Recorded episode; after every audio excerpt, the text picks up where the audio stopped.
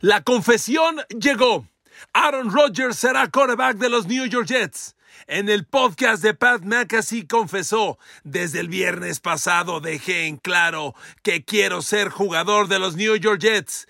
Ambos equipos trabajan ahora en la compensación, tema que no será fácil, pero es cuestión de horas. Aaron Rodgers revivirá el jersey número 12 del histórico Joe Namath en los New York Jets. Y como decía mi abuelita, ¿ya ven? Se los dije. Ezekiel Elliott, adiós. Los Dallas Cowboys terminan al corredor después de tres temporadas consecutivas descendiendo drásticamente en su producción. Y al más puro estilo Bill Belichick, deja ir a Jacoby Myers que Raiders firmó en tres años y 30 millones de dólares para darle exactamente el mismo contrato que ni lo quiso dar a Jacoby Myers a Juju Smith Schuster, quien es nuevo jugador de Belichick y de los Pats. Queridos amigos, bienvenidos a mi podcast. Los saludo con gusto, con agradecimiento y con un enorme abrazo. La NFL es única por estos momentos, entre otras cosas. Aaron Rodgers será quarterback de los New York Jets y toda la liga se sacude. Justamente el día en que la NFL inicia su nuevo año fiscal, lo que muchos le llamamos el año nuevo, unas horas antes de que el año nuevo empezara, porque el año nuevo NFL fue a las 4 de la tarde tiempo del este, que hoy tiene dos horas de adelanto, recuerdo al tiempo del centro, que es el de la Ciudad de México donde yo estoy. Entonces el año nuevo fue a las 2 de la tarde. Pues miren, lo de Aaron Rodgers fue como a las doce y media, más o menos. Aaron Rodgers le dijo a Pat McAfee en su podcast, sí, desde el viernes pasado dejé en claro que quiero ser jugador de los New York Jets. Y amigos, es el fin de una era y el comienzo de otra. Va a ser fascinante ver a Rodgers en los New York Jets. Hay muchas cosas para hablar en esto. A ver, primera reflexión que me viene a la cabeza. Aaron Rodgers se va al este de la americana. ¿Ok? ¿Qué significa eso? Significa dos veces al año Bill Belichick, que no es fácil Dos veces al año Josh Allen de los Bills, que es de los tres, cuatro mejores corebacks de la liga. Y dos veces al año Tua Tagovailoa y Miami, que son equipo de Super Bowl. Esta división a la que Rodgers se va a competir a los 39 años de edad es, perdón, es drásticamente mejor que el norte de la Nacional, de donde viene. Jugar dos contra Detroit, dos contra Chicago, que fue el peor de la liga, y dos contra Minnesota, que es el eterno perdedor, no se compara a lo que le acabo de decir, ¿ok? Primera reflexión. Segunda, Aaron Rodgers se viene al este de la americana, pero se viene a la americana. Si Rodgers quiere su sueño hacer realidad, de jugar otro Super Bowl, no solo tiene que ganarle a Josh Allen, que lo verá dos veces, a Belichick, que lo verá dos, y a Tua Tagovailoa. Tiene que ganarle al genio Patrick Mahomes, el campeón defensor del Super Bowl, a Joe Burrow, el máximo prodigio que tiene la liga, a Justin Herbert, a Russell Wilson, a Lamar Jackson. Agreguemos ya a la lista a Trevor Lawrence y los Jaguars, que fueron equipo de playoff y que están ya corregidos y aumentados. No está fácil, ¿eh? Aaron Rodgers se vino a una competencia bien brava. Yo lo primero que hago es aplaudirle de pie, porque hay que tener pantalones con su legado, venirse a competir con estos chavos. Va a competir contra puro coreback de 26 años o menos. Son cuates que tienen 15, 16, 17 años de edad menos que él, ¿ok? Entonces no está fácil el reto. Segundo, a ver amigos, perdón, tercero, ya no sé, ya perdí la cuenta. Amigos, todo lo que Aaron Rodgers hace, miren, a mí no me agrada. Este Aaron Rodgers a mí no me agrada. El, campo, el del campo de juego es un Aaron Rodgers genial, fantástico, Hall of Famer, histórico, icónico, inigualable. Yo el Aaron Rodgers de la cancha siempre lo admiraré. La temporada pasada les dije, para mí, en esta temporada, el mejor quarterback de la NFL son tres, dependiendo de la categoría en la que lo quieras evaluar. Mahomes, Brady y Rodgers. Brady, el mejor y el mejor de la historia. Mahomes, el mejor talento joven del momento y el, y el, y el, coreback a vencer. Y Rodgers, el mejor coreback en capacidades totales. A ver, yo, si usted me dice, ¿quién es el mejor pasador pasador de balón en las circunstancias. Rodgers o Mahomes, me quedo con Aaron Rodgers. La precisión que tiene Rodgers en lo que en inglés le llaman el ball placement, no quiero decir que lo tenga mal Mahomes, por favor. Pero si hay que elegir uno, me quedo con Rodgers. Realmente lo que hace con el balón es fantástico fantástico. Y miren, la, forma en la que se maneja, bueno, ¿cuánto tiempo llevamos hablando de Aaron Rodgers? Ya llevamos meses, meses. Estábamos en el Super Bowl, en la semana del Super Bowl, y hablábamos de Aaron Rodgers. Bueno, es fantástico este cuate. Se sabe vender muy bien, es muy inteligente, cómo se maneja. Les iba a decir, el PR que tiene, el PR es el mismo. Cómo, cómo se maneja, sus contactos, las redes sociales. Y miren, también me da mucho gusto. Hoy, en el siglo XXI, en el 2023, la gran nota de Aaron Rodgers se dio en un podcast. ¿Qué sentirá NBC Sports, ABC Sports, ESPN, NFL Network? Todos escuchando un podcast. Bueno, el de McAfee es un video podcast. Viendo, escuchando un podcast para conocer la noticia. Me da mucho gusto. Me da mucho gusto porque andamos en la misma chamba. Y bueno, yo desde otro mundo y con un escenario parecido, pero también con sus muchas diferencias, aquí estoy. Entonces, a ver amigos, y luego Rogers como se vende, ¿no? Dice, a mí me encantó cuando dice en su declaración, en los cuatro días que me retiré a mi encierro de oscuridad, entré como un jugador que se iba a retirar y salí decidido en volver a jugar. No manches. La verdad, le hace mucho al show, pero lo vende muy bien. Lo vende muy bien y además Rogers siempre lo platica como así soy y me vale. O sea, si te caigo bien, si te caigo, mal, si me crees, es tu bronca. Yo soy Aaron Rodgers y soy así. Y qué bueno, qué bueno, porque yo tengo que evaluar y juzgar al de la cancha. Estas son sus formas y siempre he dicho, si vamos a juzgar personalidades, no vamos a acabar nunca, porque cada uno es distinto. Bueno, cada persona es diferente. Y, Aaron Rodgers tiene su mundo, te puede gustar o no, es un histórico de este juego. Y, bueno, amigos, yo creo que ya es hora, ya es hora de evaluar al Aaron Rodgers de los New York Jets. Bueno, solo me detengo una cosa, una cosa más. Solo falta la compensación que siguen negociando Green Bay Jets. Y eso de solo falta no es que sea fácil. Vaya bronca en la que se están metiendo los dos. Porque de acuerdo al contrato firmado por los Packers y Aaron Rodgers, un contrato que no puede ser alterado, obviamente, Aaron Rodgers va a cobrar esta temporada 51 millones de dólares, sí o sí. De como está firmado el contrato, si los Packers cambian a Aaron Rodgers hoy, cosa que se ve inminente, los lo van a cambiar a los Jets, de esos 51 millones, 31, 623 los paga Green Bay.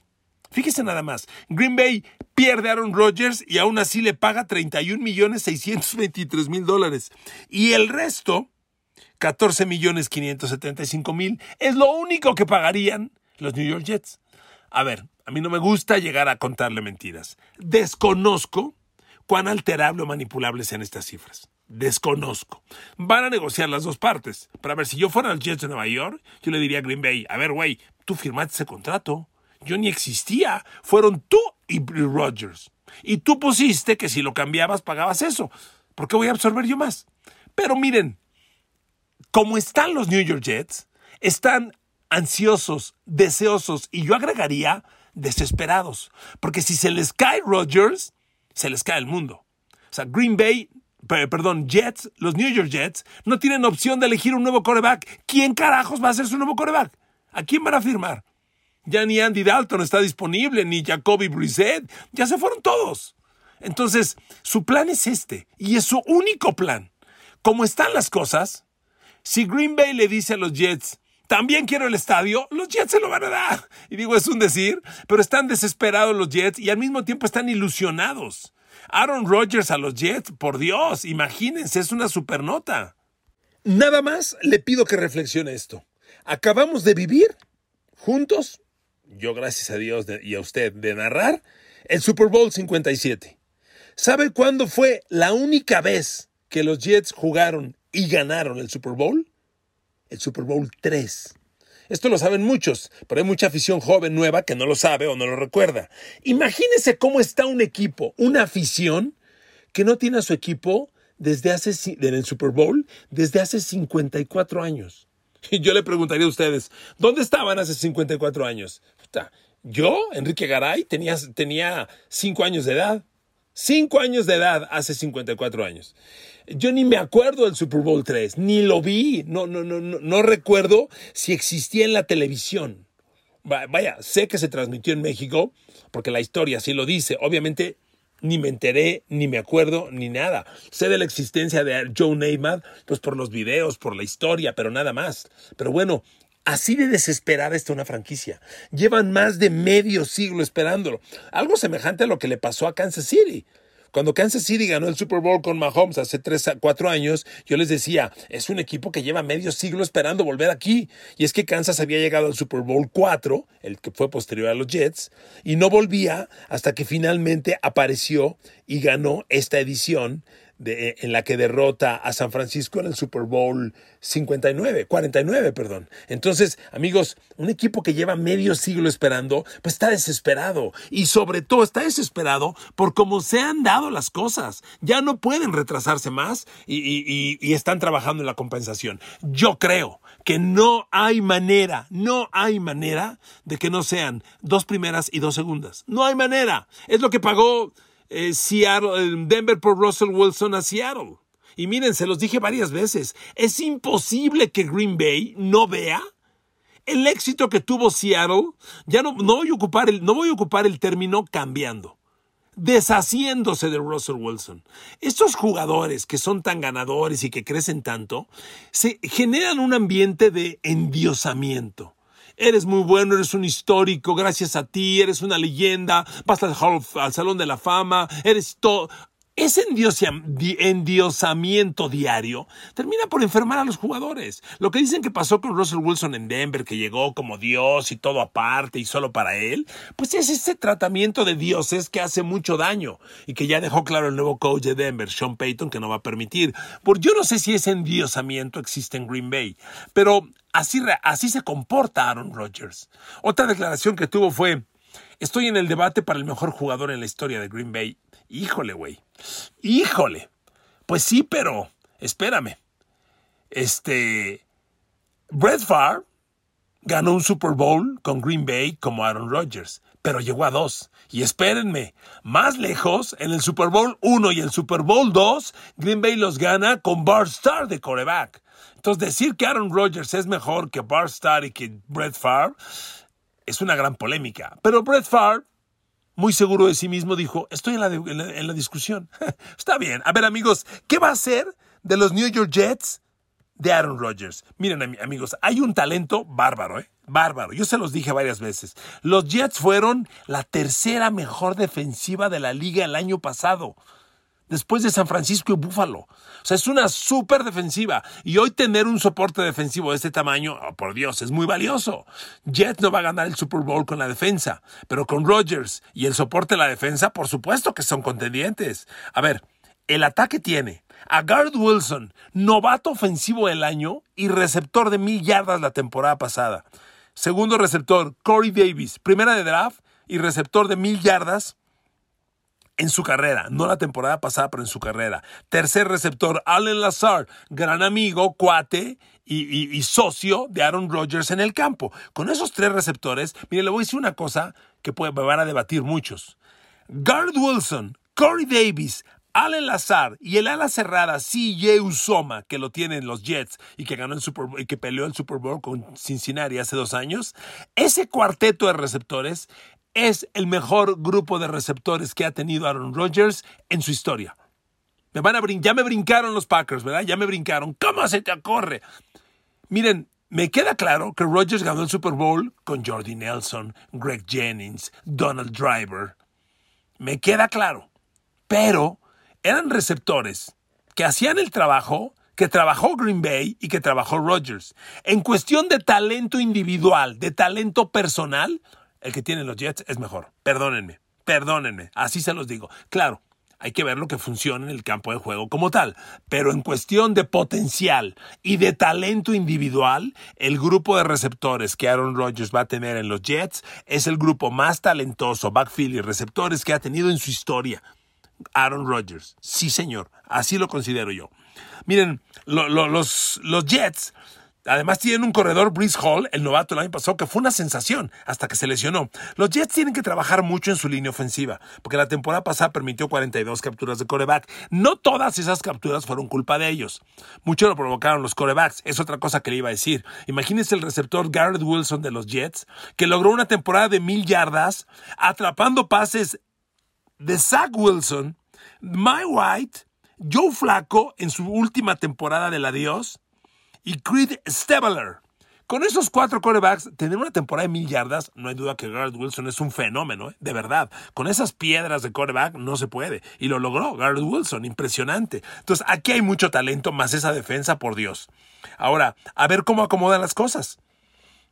En cuestión del salario, cómo hacen los ajustes. Y yo reitero, no creo que sean menos de dos primeras y dos segundas. A ver, los Jets hoy reclutan en la posición 13 de la primera ronda y Green Bay en la 15. Esa 13 va a ser para Green Bay en la primera ronda y en la segunda ronda. Y el año que entra debe ser igual.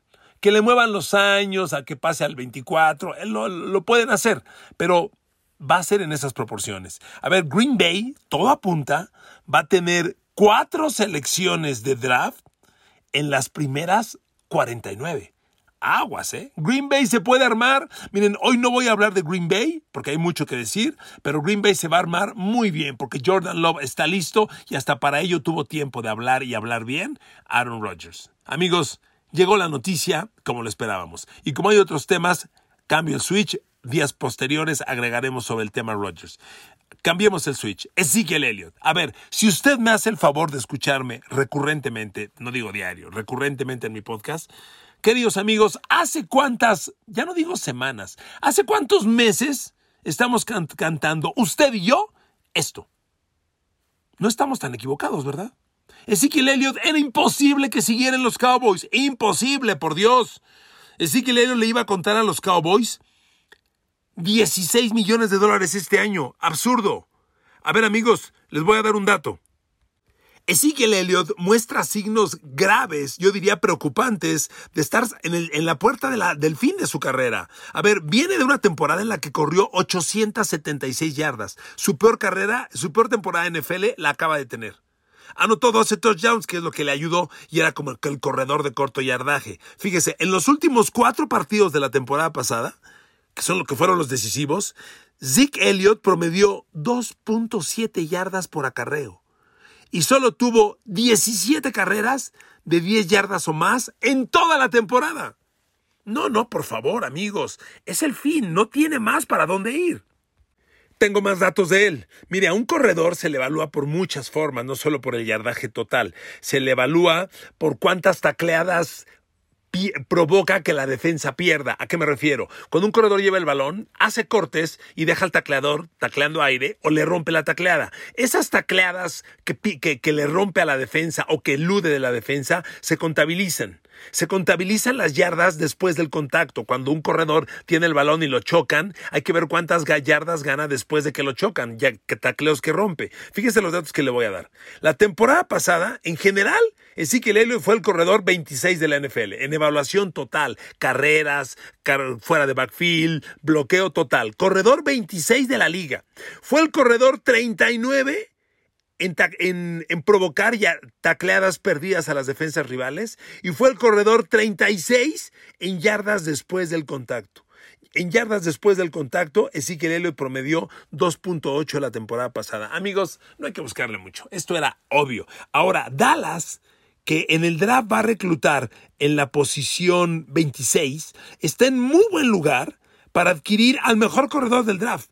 Este año el mejor corredor en abril próximo es Bijan Robinson de los Cuernos Largos de Texas. Mucha gente lo pone al final de la primera ronda. Dallas si quiere se lo puede llevar. Yo creo que Dallas tiene que ir por playmakers. Le faltan playmakers a Dak Prescott.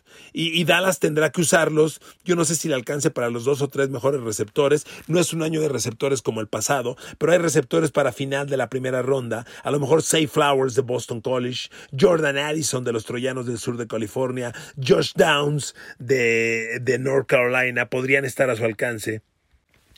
Está clarísimo que este movimiento iba a llegar. Tony Pollard es presente y futuro de los Dallas Cowboys. Y el si usted me pregunta, ¿cuál es el... Eh, bueno, Dallas necesita un corredor más ahora que se va Ezekiel Elliott. Sí, hay que reemplazarlo. ¿Cuál es el escenario ideal para reemplazarlo? Yo creo que un corredor como Ezekiel Elliott, lo que Dallas necesita, que es un corredor de corto yardaje, lo agarras en un corredor del draft, en, en rondas intermedias, tipo tercera, cuarta, o un agente libre un agente libre. Hay corredores de corto yardaje que son agentes libres y no te cuestan ni cerca este dinero. Hubo lágrimas de Jerry Jones, te quiero, histórico. Miren, a ver, perdóneme si sueno duro, no quiero ser burlón para nada, pero perdóneme si sueno duro. Yo le pregunto con toda sinceridad y respeto, ¿qué ganó Dallas con Ezekiel Elliott? ¿Qué juego va a recordar usted más? ¿Cuál es el juego más memorable de Ezekiel Elliott? ¿Cuál? ¿Hay algún juego de, de 150, 200 yardas, cuatro touchdowns, algo así? No, Realmente Ezekiel Elliott firmó y empezó a cumplir el contrato y se acabó. O sea, nada más, ¿ok? Bueno, rápidamente, último tema. Me parece increíble lo que hace Bill Belichick. Bueno, no, no, corrijo. No me parece increíble. Bill Belichick otra vez juega a la Bill Belichick. Es increíble que deje ir a Jacoby Myers al mejor receptor que ha tenido en los últimos dos años, cuando su ofensiva ha sido una basura en sistema, en coreback y en todo, a su mejor receptor que en esos momentos joven produjo mucho, como Jacoby Myers, lo deje ir, y el mismo contrato que los Raiders le dan a Jacoby Myers una vez que se va de los Pats, el mismo contrato se lo da Belichick en los Pats a Juju Smith-Schuster, que para mí no es comparable. Para mí no. Amigos, pensar hoy que Juju Smith-Schuster es mejor que Jacoby Myers, a mí me cuesta mucho trabajo. Miren, estadísticamente son muy parecidos. La temporada pasada, eh, Jacoby Myers capturó 67 pases para 800 yardas y 6 touchdowns. Juju Smith-Schuster capturó 78 pases para 930 yardas y 3 touchdowns. Solo que hay una gran diferencia, que para mí vale mucho. Juju Smith-Schuster tuvo al mejor quarterback de la liga a su lado, Patrick Mahomes. Y Jacoby Myers hizo esto con Matt Jones, con Bailey Zappi. O sea, realmente Jacoby Myers sacó, sacó resultados increíbles de un sistema y de un entorno malísimo. Pensar que Juju Smith-Schuster hoy es mejor para los Pats que la continuidad de Jacoby Myers, híjole, yo no lo creo. Pero Belichick es así.